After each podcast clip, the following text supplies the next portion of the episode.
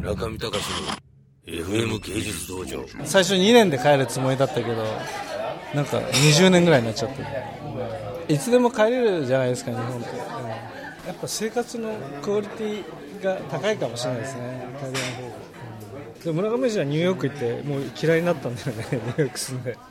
僕もうニューヨークなんか住みたくない。ね。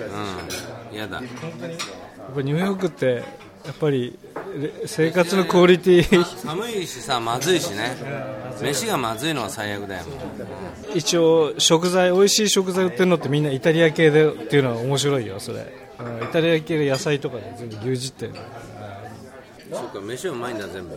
あイタリアうまいよね飯、うん、クオリティ高いよ。あとほら生活のさレベルが高いよね、うん、だそれは別に物質的な豊かさじゃなくてね、うん、だからニューヨークもなんかまあ金出せばそれなりの生活できるけどまあイタリア貧乏でもねいい生活っていうかでできるところだったんだけど最近ちょっと変わってきちゃった、うん、でもニューヨークの時とか自炊してたんだよね。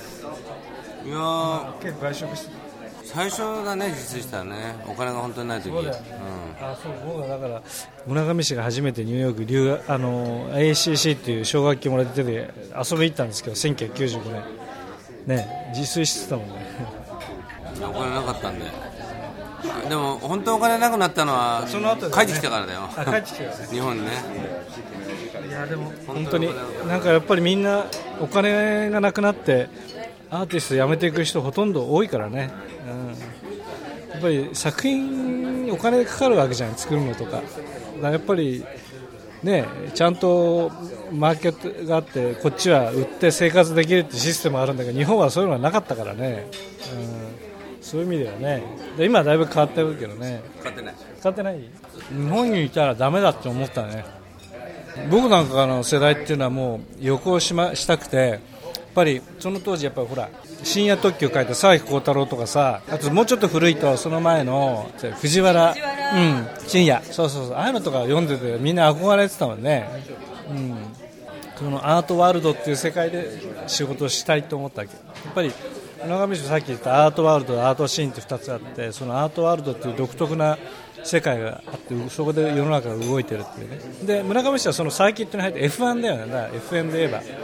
村上氏はだからそのラ最近サーキットに入っちゃってもうすごい活躍してるわけだけどやっぱりそこに入らない限り日本にでやあの当時はねやっててもダメだったのね。でもまあ今日本も今大丈夫なんだけどまあそういう意味ではその当時はなんか日本とりあえず出てなんかやる以外方法はなかった、ね、ただところが1990年代ぐらいになってやっとその小山さんとかそれこそ修吾さんとか高石さんとか小柳さんとかああいうギャラリーができて初めてアートワールドっていうかそういうまあ土俵同じ土俵に上がることができたんだよね。それまで誰もそういう土俵に上がるところはなかった。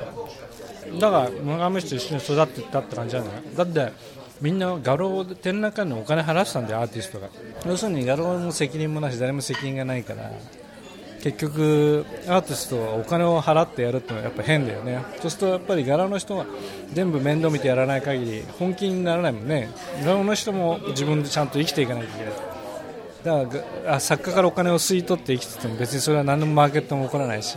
だそのまず革命を村上氏始めたんだよね。日本で。そこからまず、うん、だからもう海外は今のこういうペロタみたいにちゃんとマーケットがあってコレクターもいてそれはもうずっとちゃんと作家はちゃんと作品を得てお金をもらって生活もできてでなんか日本とか変に作家は貧乏じゃなきゃいけないみたいなさ儲けちゃいけないみたいな話だけど儲けるっていうのは別に起業家みたいに儲けるんじゃなくて最低限生活もして作品を作るためのお金がいるんであってそういう話なんだよねでそれすらなかったわけ。と ころがこっちはまあそういうアーティストはあのそういうのをちゃんとあるっていうかさ、うん。